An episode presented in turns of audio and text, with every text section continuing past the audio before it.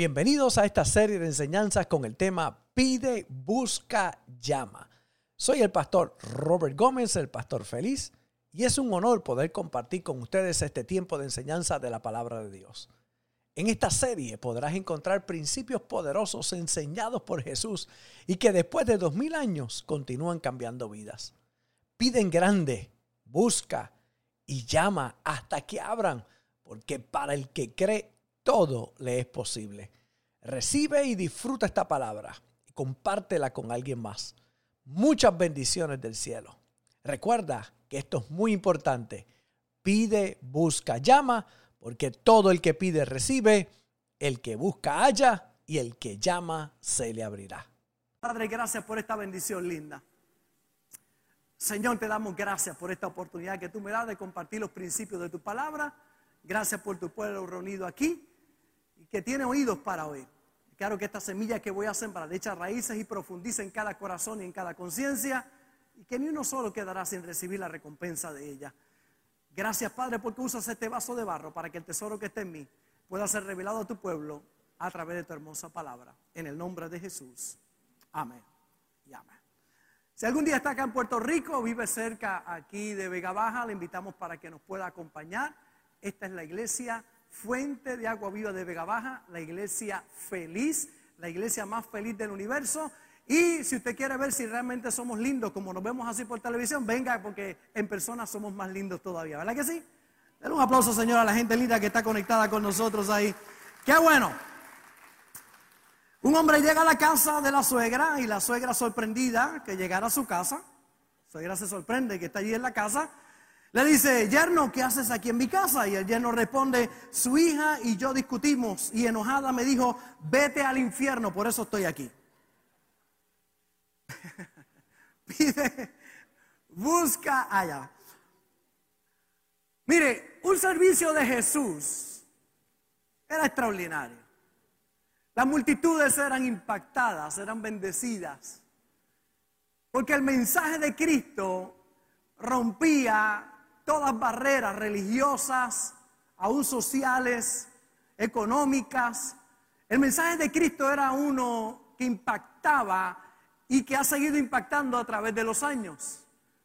Cuando usted mira los evangelios, Mateo, Marcos, Lucas, Juan, y descubre lo que salió de la boca de Jesús, se da cuenta por qué impactaba tanto a la gente.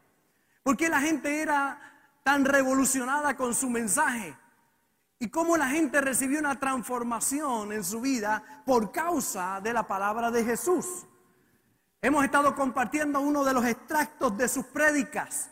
Yo me imagino a Cristo parado allí frente a una multitud diciendo estas palabras, pedid y se os dará, buscad y hallaréis, llamad y se os abrirá.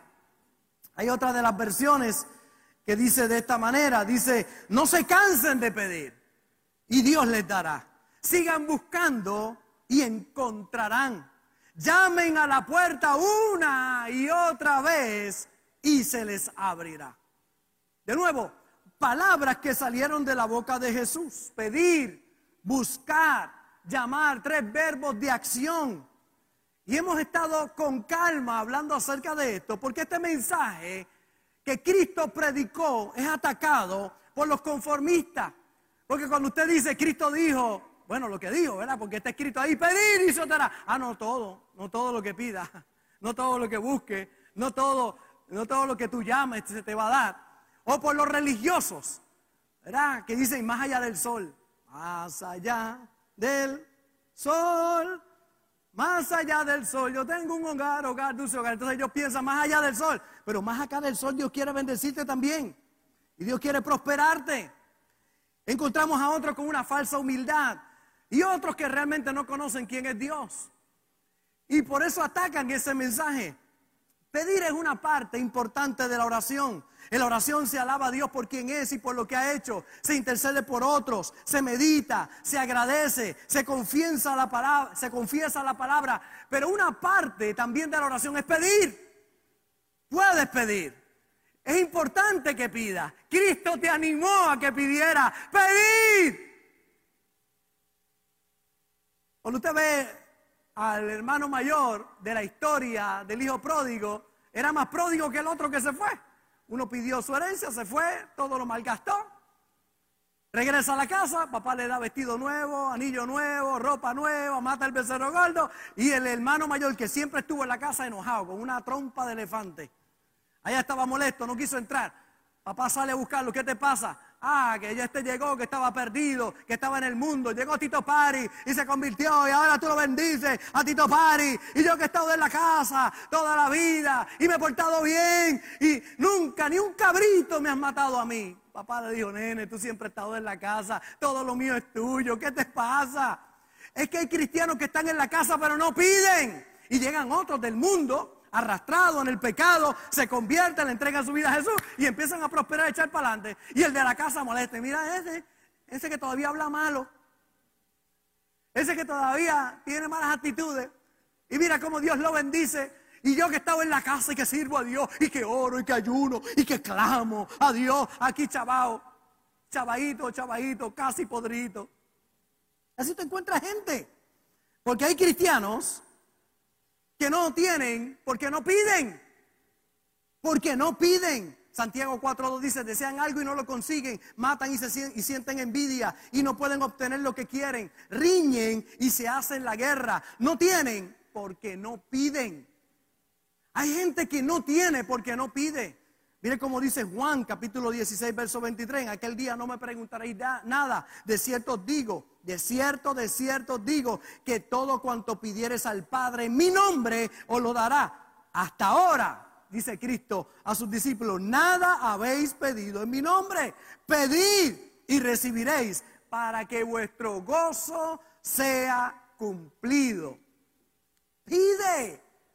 Problema de muchos cristianos es que no piden. Número dos, vimos que hay otros que piden, pero no reciben porque piden con malas intenciones. Santiago capítulo 4, el verso 3 lo dice de esta manera, y cuando piden, no reciben porque piden con malas intenciones para satisfacer sus propias pasiones.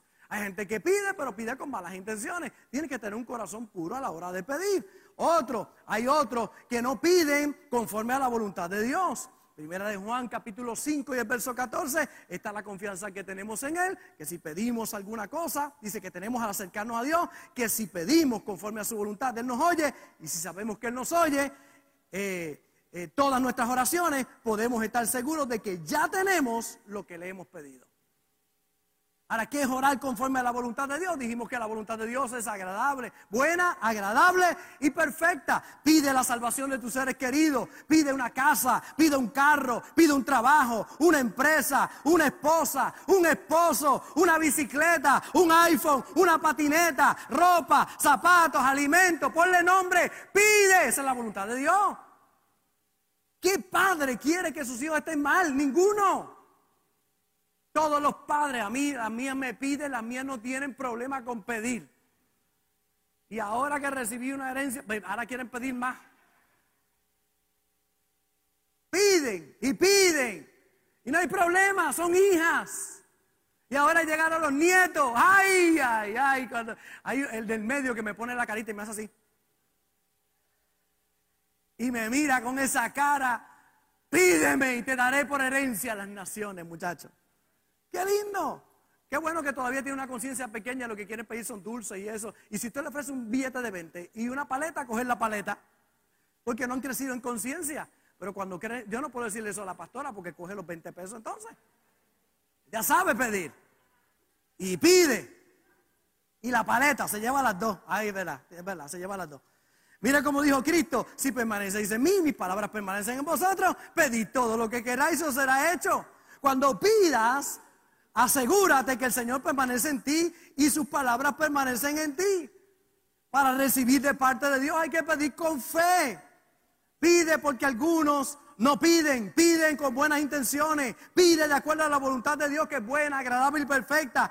Pídete asegurando, pide asegurando que el Señor y sus palabras permanecen en ti. Pide con fe, pero pide. Es importante que pidamos. Mire cómo dice Mateo 7:7, sigue pidiendo y recibirás lo que pide. Sigue buscando y encontrarás. Sigue llamando y la puerta se te abrirá. Pues todo el que pide recibe. Todo el que busca encuentra. Y a todo el que llama se le abrirá la puerta. Hemos entrado a la parte número dos, buscar. Ya, ya yo creo que estamos claros con pedir. ¿Cuánto están pidiendo? Levanta la mano todos los que están pidiendo. Pida, pide. La segunda parte, busca. Y hemos visto que la palabra busca, cuando Cristo la habló, lo que está diciendo es, tienes que actuar. Necesitas actuar. Pide un trabajo, pero busca el trabajo. Hay gente que pide, Señor, dame un trabajo. Y en la casa, sentado allí, mirando las cuatro paredes, viendo televisión, viendo Netflix. Ay, no me llega el trabajo, pastor, no me llega el trabajo. Porque tienes que pedir, pero tienes que buscar. Pide la paz para tu matrimonio, pero no seas más malcriado.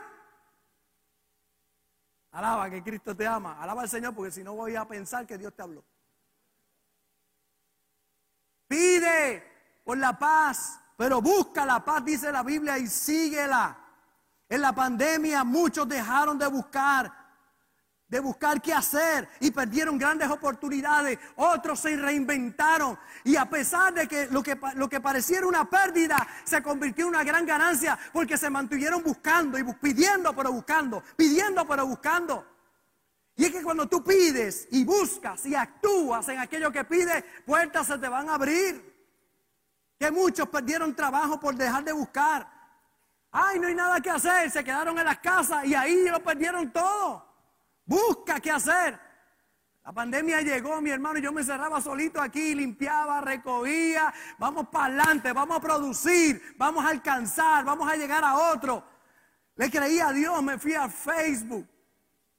Después comenzamos a construir y a levantar todo esto para que cuando llegaran ustedes estuviéramos en una mejor posición. Pero tienes que pedir y tienes que buscar. Busca. No te sientes a cruzar los brazos que muchos quieren recibir sin hacer nada. Quieren que le den sin esforzarse. Otros dicen, es que no me dicen qué hacer. Pues busca qué hacer. El que busca, haya. Es que buscar tiene que ver con acción y tiene que ver con enfoque. Y hay muchos que se desenfocaron. Tristemente se desenfocaron. La Biblia es muy clara cuando dice, todo el que busca, haya. Hay personas que piden, pero no buscan. Hay personas que buscan, pero no piden. Y entonces están buscando, buscando, buscando, pero como no piden, no están enfocados en aquello que están creyendo, pues no llega nada a su vida. Hay un gran principio que aprendí hace muchos años. Si está en el mapa, lo encontrarás en el territorio. Si está en el mapa, lo encontrarás en el territorio. Cuando usted lo tiene en el mapa, usted lo encuentra en el territorio.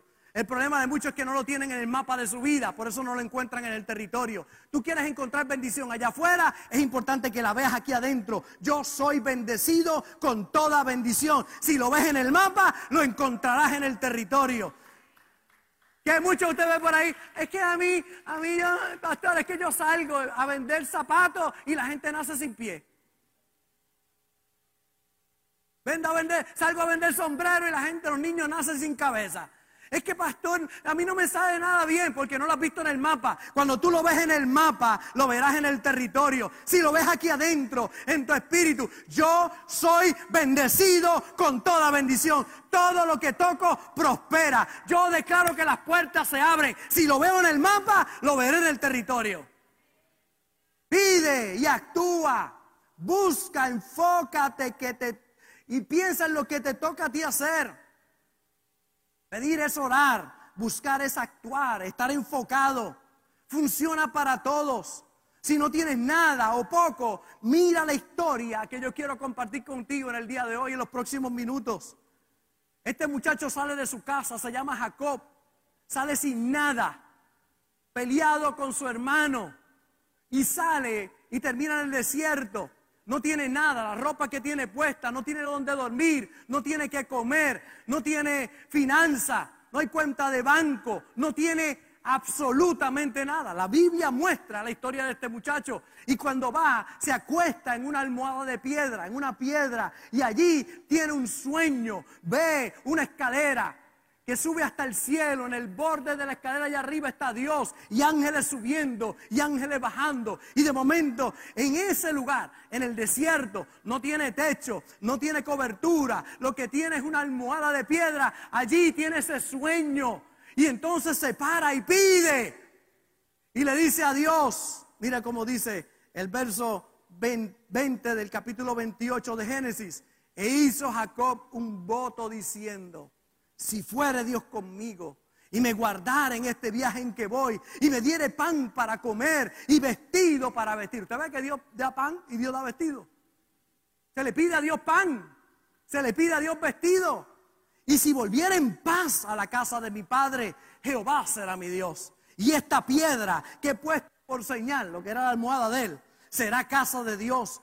Y de todo lo que me dieres, el diezmo apartaré para ti. Este hombre no tiene nada. Usted ve que hay gente por ahí diciendo, no, el pastor quiere que tú des los diezmos para dejarte pelado. La iglesia quiere que tú llegues ayer hermano, mire, la mayoría de la gente que llega aquí en este lugar llegan pelados.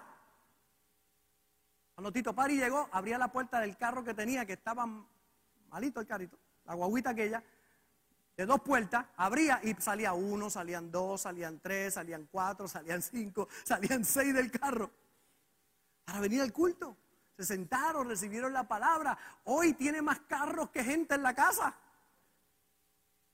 Creyó esta palabra, le oró a Dios, y tú me das pan para comer, vestido para vestir, y me traes en paz a la casa de mi Padre, tú serás mi Dios, y de todo lo que tú me des el diezmo apartaré para ti. Y allí hizo un pacto con Dios, pidió, pero buscó. Es lo importante. Jacob pide, pero hace un voto. Le hace una promesa a Dios. Toma una acción haciendo un voto y una promesa. No tiene nada. Pero allí le pide a Dios, le dice, Señor, si me das pan, me das vestido, me trae en paz a la casa de mi padre, mi hermano está enojado, no quiere saber de mí, me quiere matar. Pero si yo regreso en paz a la casa de mi padre, de todo lo que tú me des el tiempo apartaré para ti. Cuando toma aquel paso de no solamente pedir, sino de actuar, esa promesa, ese voto, a partir de ahí comenzó todo lo demás a fluir en su vida. Todo comienza a cambiar. Jacob pide, pero actúa hace un voto, una promesa y se va a trabajar. Va a casa de Labán, trabaja 14 años.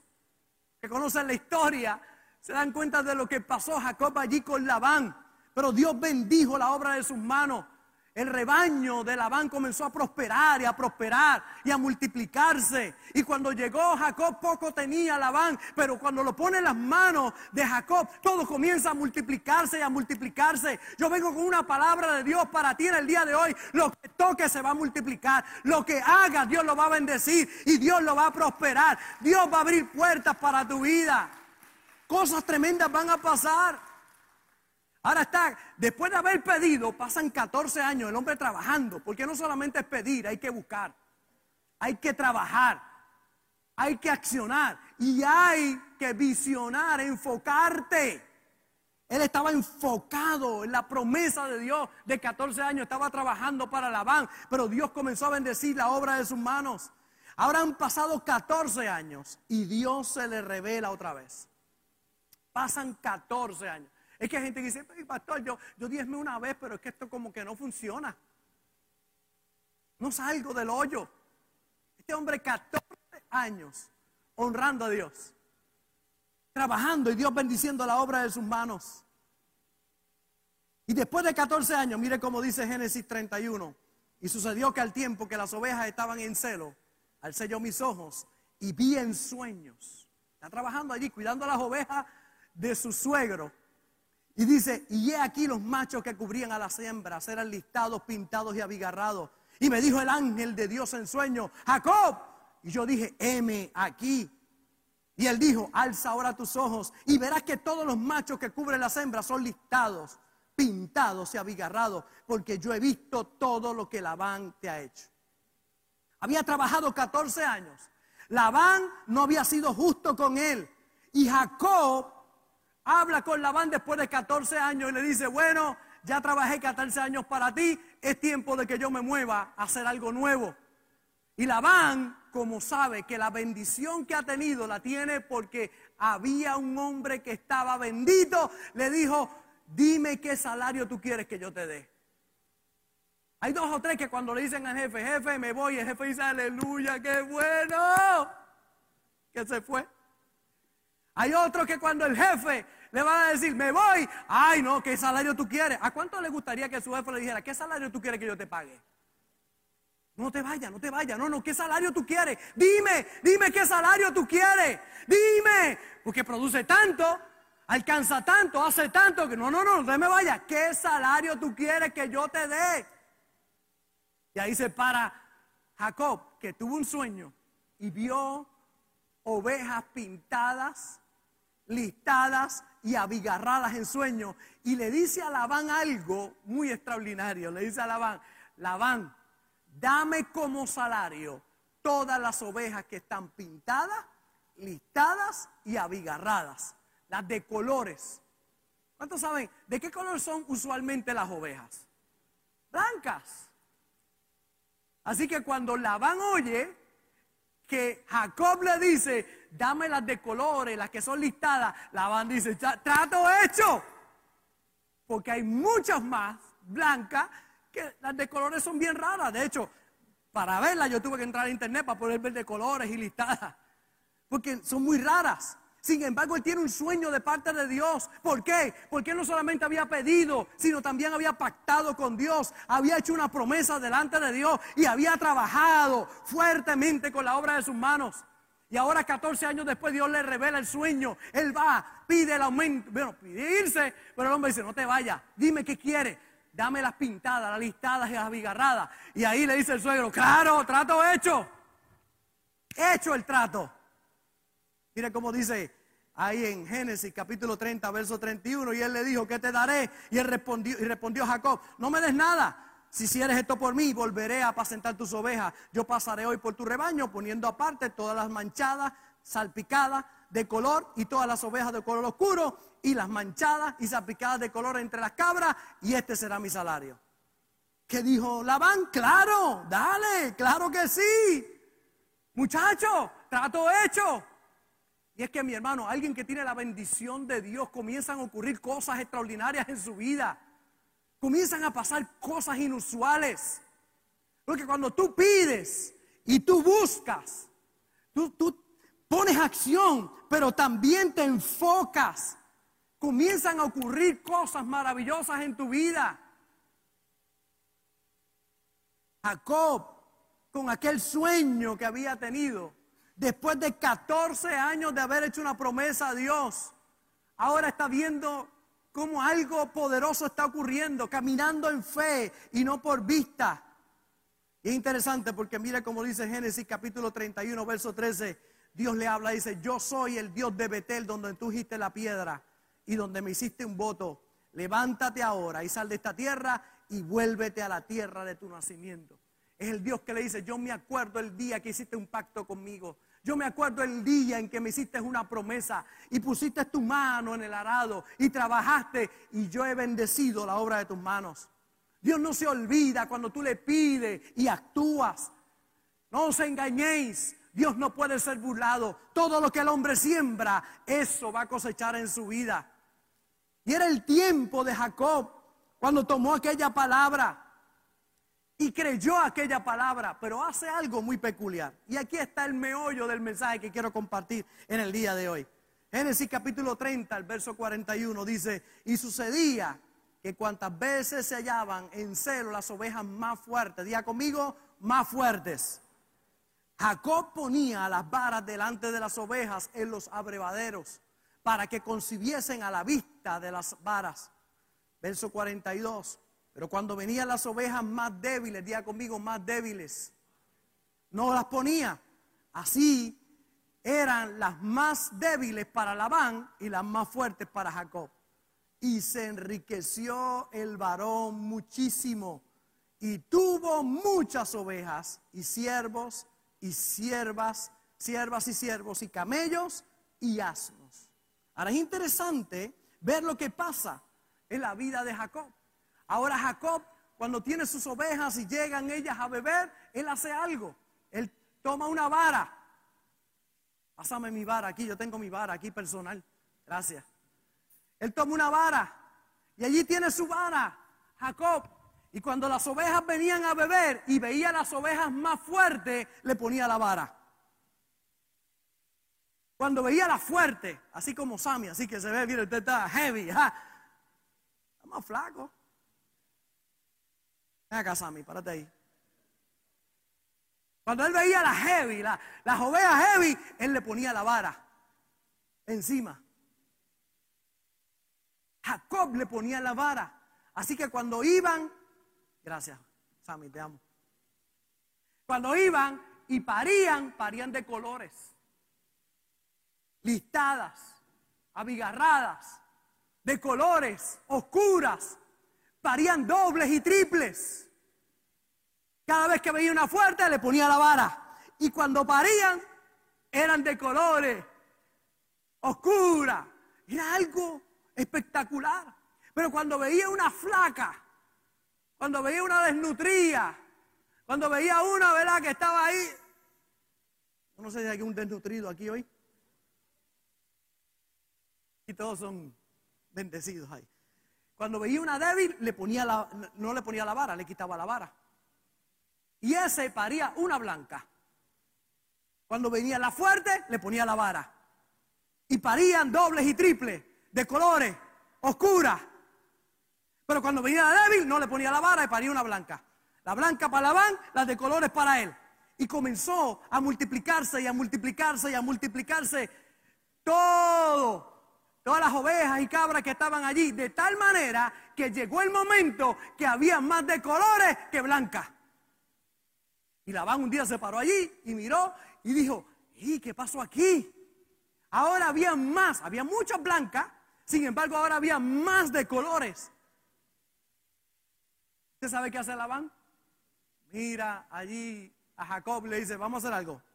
Acaba de cambiar el contrato. No leíste las cláusulas pequeñas. Las cláusulas pequeñas dicen que yo puedo cambiar esto cuando me dé la gana.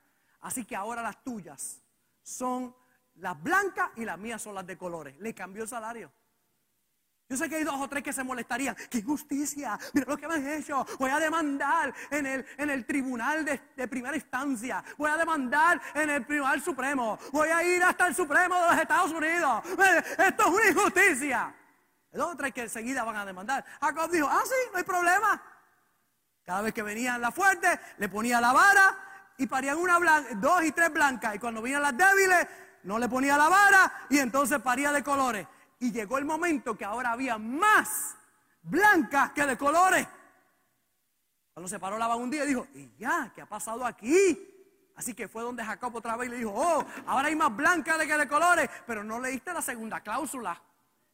¿Cuál es? Que cuando me dé la gana, por segunda vez yo puedo cambiar el contrato. ¿En serio? Sí, ahora las mías son las blancas y las tuyas son de colores. Y Jacob no dijo, te voy a demandar ahora, ahora sí que ahora voy a llamar a Pablo Escobar para que te ponga en la libreta esa. No dijo eso. Jacob dijo, no hay problema. Ahora cuando ponía la vara, en las fuertes cuando venían, se multiplicaban de colores, dos y tres. Y cuando no le ponía la vara a las débiles, parían blancas. Cuando pasó el tiempo, miró así y dijo, ahora hay más de colores que blancas. Y yo no quiero aburrirles hoy porque le cambió el salario diez veces. Diez veces le cambió el salario. ¿Dónde estaba la clave? La clave estaba más allá de la vara. La vara lo que tipifica es la autoridad que tú tienes en el Señor. Y cuando venían las que eran fuertes, Él le ponía la autoridad a lo fuerte. Él le ponía lo fuerte, la vara a lo fuerte, para que lo fuerte se multiplicara. Y cuando venía lo débil, le quitaba la autoridad a lo débil. El problema de muchos cristianos es que le ponen la vara a lo débil y lo débil se multiplica. Y no le pones la vara a lo fuerte. La pregunta es, ¿qué pensamiento tú le estás poniendo la vara en tu vida? ¿A los pensamientos fuertes o a los pensamientos débiles? Si le pones a la vara a los pensamientos débiles, son los que se van a multiplicar en tu vida. Pero si le pones la vara a los pensamientos fuertes, se van a comenzar a multiplicar en tu vida. Yo veo gente por ahí, pastor, yo no sé qué me pasa, sencillo, está poniendo la vara en lo débil en el dolor, en la, enfermedad, en la pobreza, en la limitación. Si ponen la vara en lo débil, se multiplica. Hay gente multiplicando pobreza, multiplicando dolor, multiplicando ansiedad, multiplicando problemas, porque es donde ponen la vara. Quítale la vara a lo débil y pon la vara en lo fuerte. Pide, pero busca enfócate. Pon la vara en lo fuerte. Cuando yo veo a mi suegra, le quito la vara para que no se me multiplique. Si usted deja la vara a la suegra, van a venir suegra que es una barbaridad, una cosa tres, te van a multiplicar en tu vida. No, no, yo veo la, la suegra y le quito la vara. Amén, aleluya, santo. Pero todo lo fuerte en mi vida le pongo la vara. La pregunta que te hago en esta mañana, ¿dónde estás poniendo tu vara? ¿Qué es lo que se está multiplicando en tu vida? ¿Cuál es el enfoque que tú tienes? ¿En lo que está mal o en lo que está bien? ¿En la bendición o en la maldición? ¿En la enfermedad o en la sanidad, en la pobreza o en la riqueza. ¿Dónde está tu vara? Porque donde pongas la vara es lo que se va a multiplicar. Ahora, hay una pregunta que es muy importante. ¿Quién decidía lo que se iba a multiplicar? ¿Dios o Jacob? Jacob. De nuevo, ¿quién decidía lo que se iba a multiplicar? ¿Dios o Jacob? Jacob porque ¿qué se multiplicaba? Lo que él le ponía la vara. Es que lo que se va a multiplicar en tu vida, mi hermano, es lo que tú le pongas la vara. Por eso tienes que quitarle la vara ya. Aquellas cosas que te debilitan. Aquellas cosas que te roban.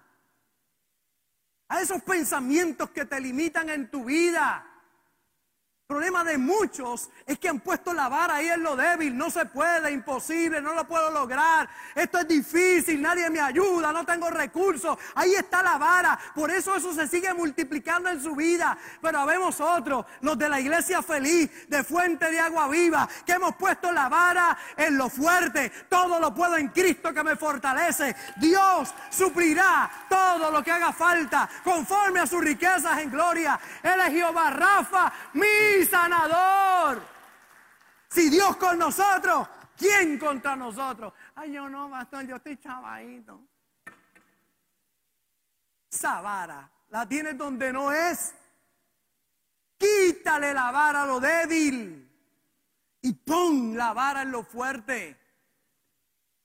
Jacob entendió el poder de nosotros poner nuestra fe en lo fuerte. Pide, actúa, busca, actuando y enfocándote. Vas a tener que escoger dónde vas a poner tu fe. Si en lo débil o en lo fuerte.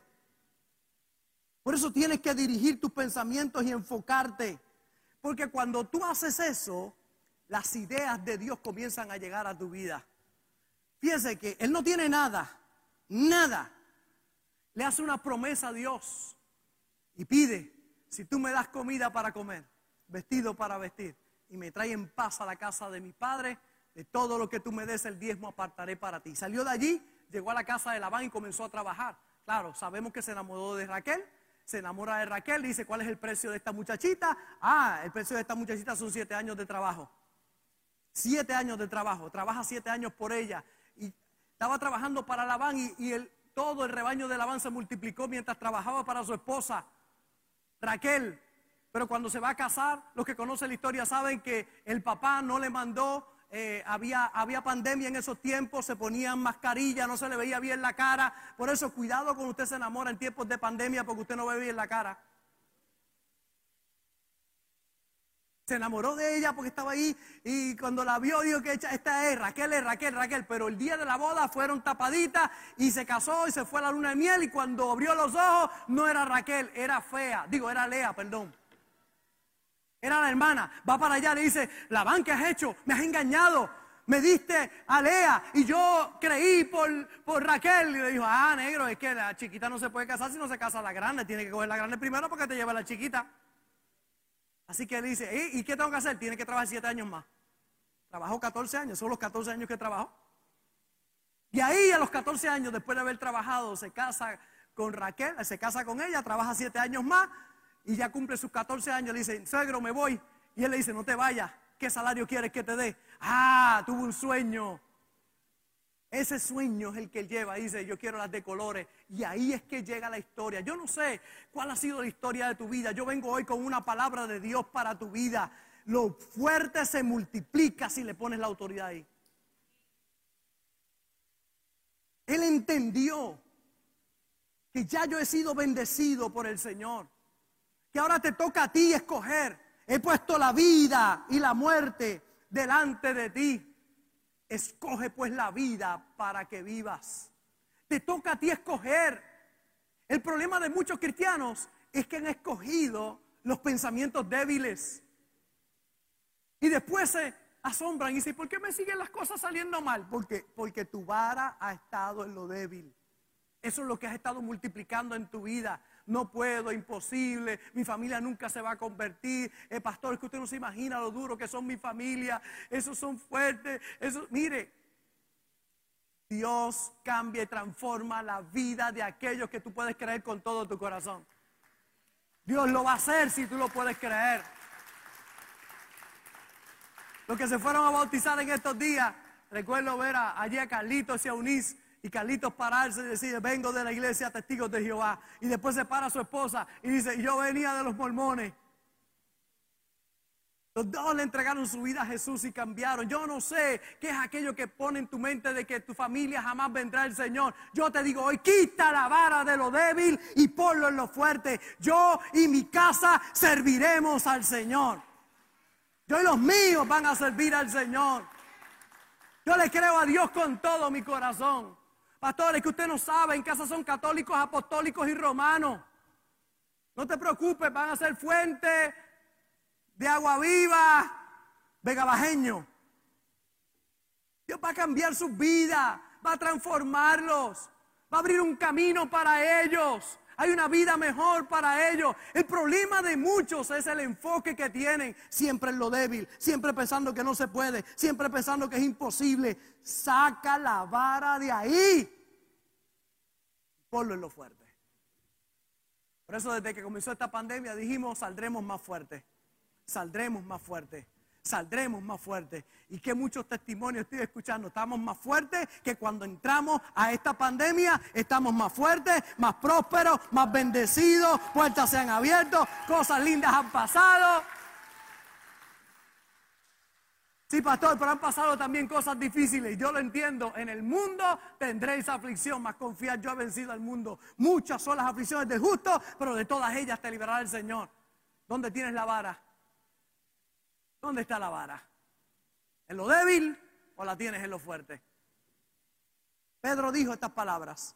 Tenemos la palabra profética más segura, a la cual hacemos bien en mirar como lumbrera el lugar oscuro.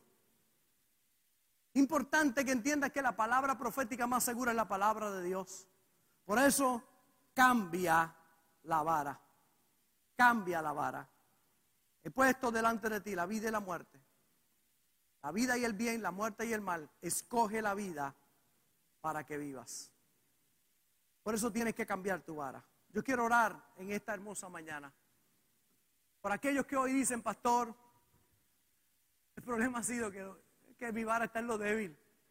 Mi vara está en lo que no puedo, en lo que es imposible, en lo difícil. No está en los pensamientos sólidos de la palabra de Dios. Pues yo te digo en el día de hoy, cambia la vara. Cuando él venía a lo débil venir, le quitaba la vara. Cuando venía a lo fuerte, le ponía la vara. y lo fuerte se multiplicaba. Y lo débil no se multiplicaba. Fíjese que lo débil sigue, está ahí, pero no se multiplica en tu vida. El problema de muchos es que tienen una multiplicación de todo lo débil en sus vidas. Multiplican lo malo en su vida en vez de multiplicar lo bueno en su vida. Porque tienen la vara en el lugar equivocado. Por eso pon la autoridad en donde tiene que estar. Mire la promesa que Jacob le hace al Señor. Dame comida para comer, vestido para vestir y tráeme en prosperidad a la casa de mi padre. Y mire cómo termina el capítulo 30, 30, verso 43. Y se enriqueció el varón muchísimo, no mucho, muchísimo. Y tuvo muchas ovejas y siervas y siervos y camellos y asnos. ¿Por qué? Porque el hombre cambió la vara, la puso en lo fuerte. La man quiere ser sano capitán del ejército de Asiria.